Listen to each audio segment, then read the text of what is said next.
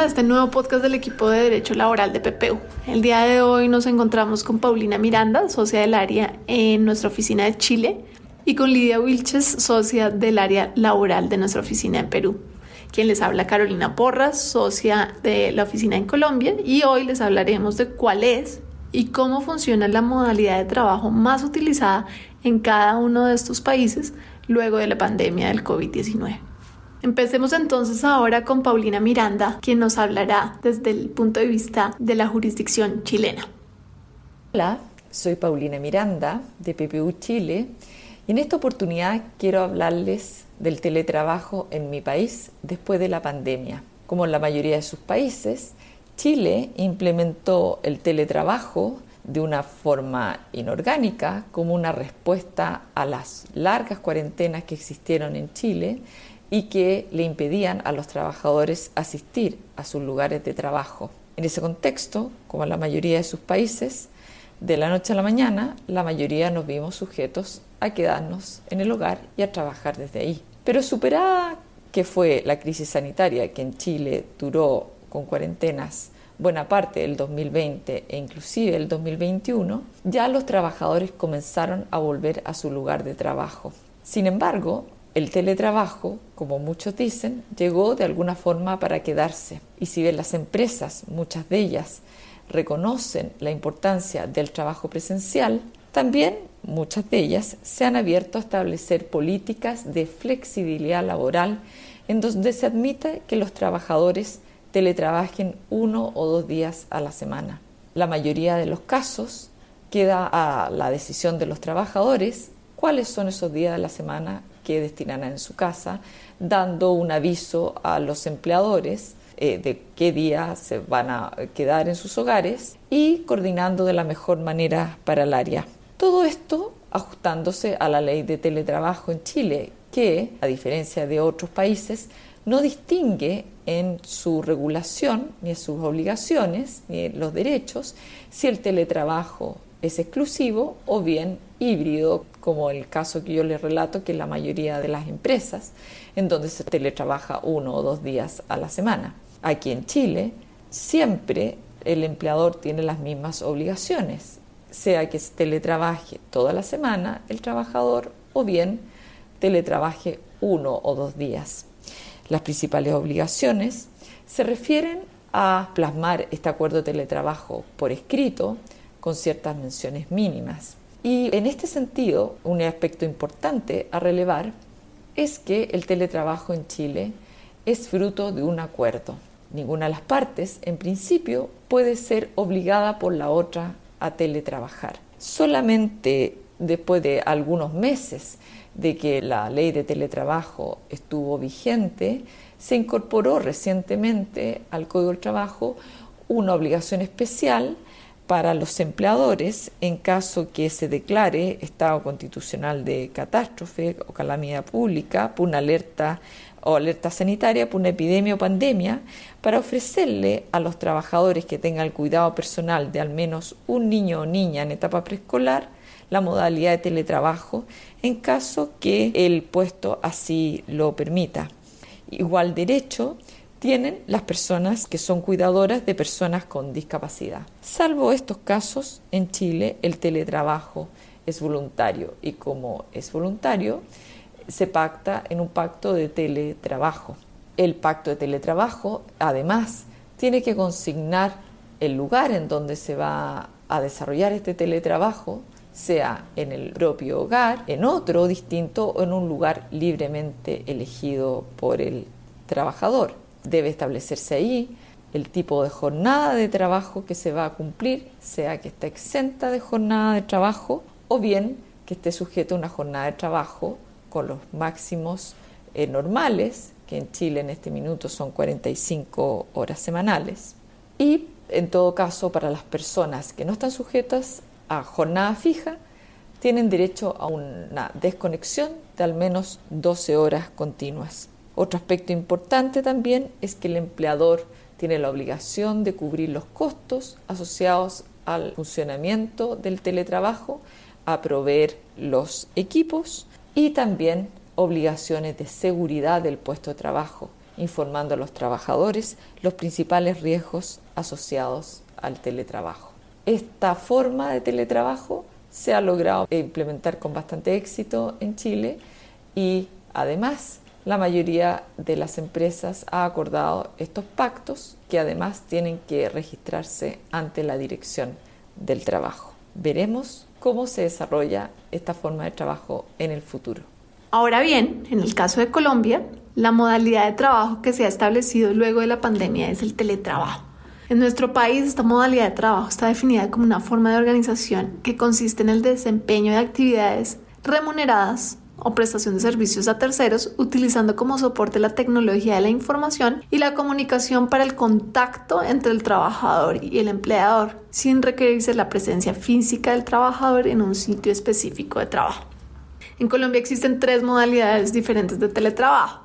El primero es el autónomo, que son aquellos que utilizan su propio domicilio o un lugar escogido para desarrollar su actividad profesional como una oficina o un local comercial. Este tipo de teletrabajo se encuentran las personas que trabajan siempre por fuera de la empresa y solo acuden a la oficina en algunas ocasiones.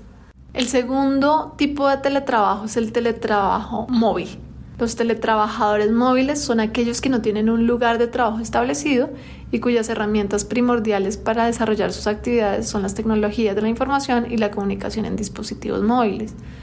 Por último están los teletrabajadores suplementarios, los cuales laboran dos o tres días a la semana en su casa y el resto del tiempo lo hacen en una oficina.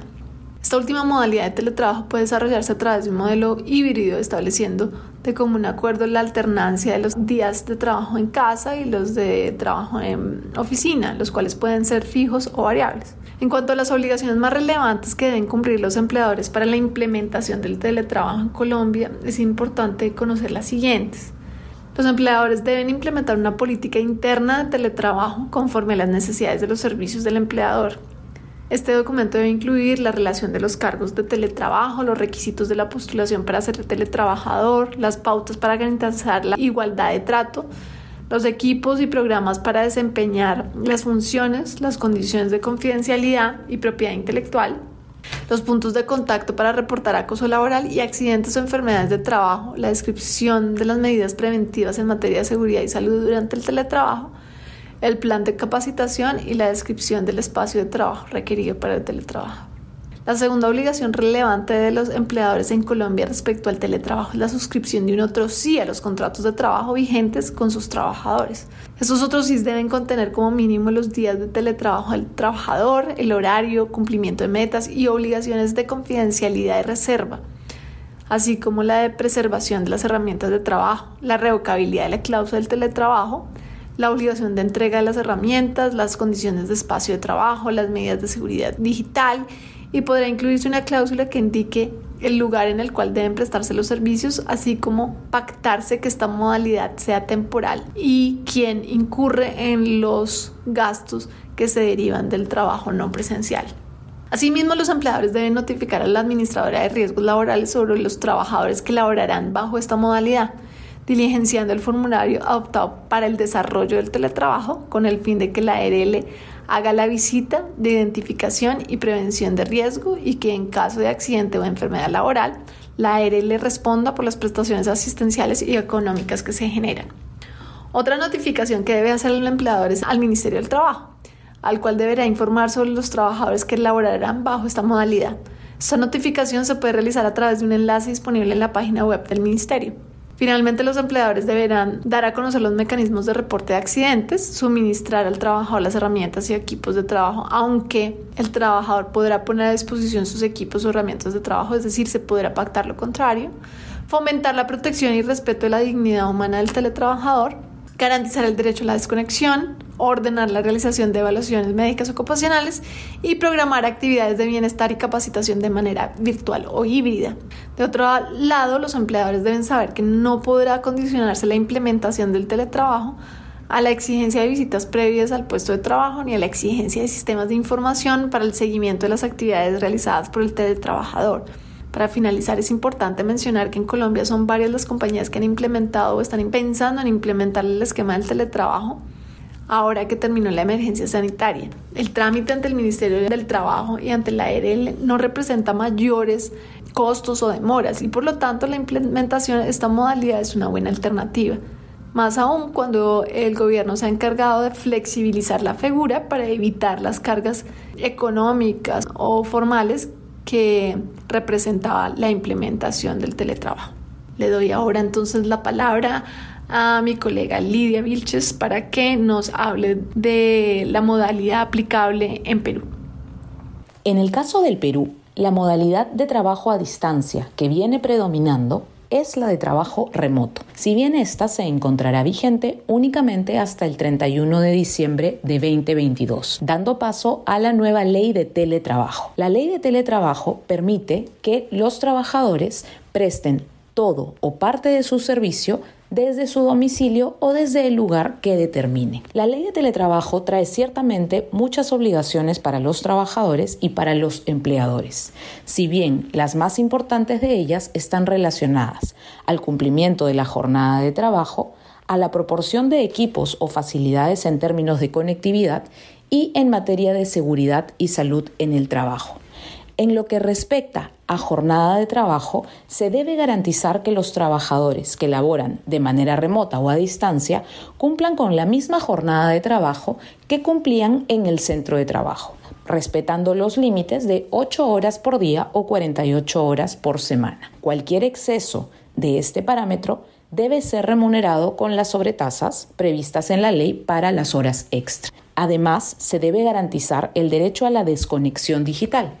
que no es otra cosa sino el derecho de los trabajadores a no contestar, a no atender requerimientos laborales fuera de su jornada de trabajo a través de mensajería instantánea, correos electrónicos, llamadas telefónicas, entre otras. En lo que respecta a la proporción de equipos o garantizar la conectividad, se prevé que la empresa, el empleador, está obligado a proporcionar estos implementos a su cuenta con su dinero salvo pacto en contrario. Esto quiere decir que en el contrato de trabajo se debe establecer el mecanismo de compensación por energía, electricidad, internet, telefonía, uso de agua, entre otros. Si no fuera a proporcionarse estos implementos, se deberá pactar en sentido contrario. En lo que respecta a seguridad y salud en el trabajo, se establece que el empleador deberá realizar una evaluación en términos de seguridad y salud para garantizar que el trabajo de manera remota